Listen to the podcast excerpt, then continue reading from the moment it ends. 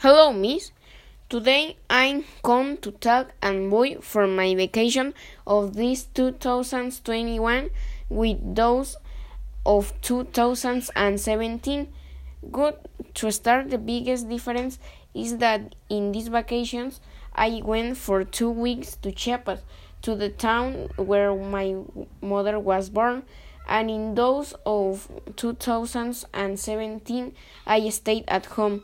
The other big difference is that I spent it with my mother's family and in the previous one with my father's.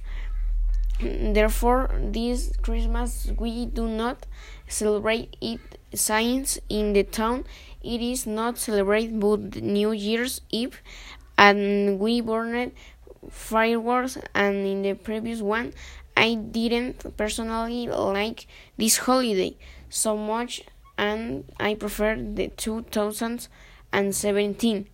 Goodbye.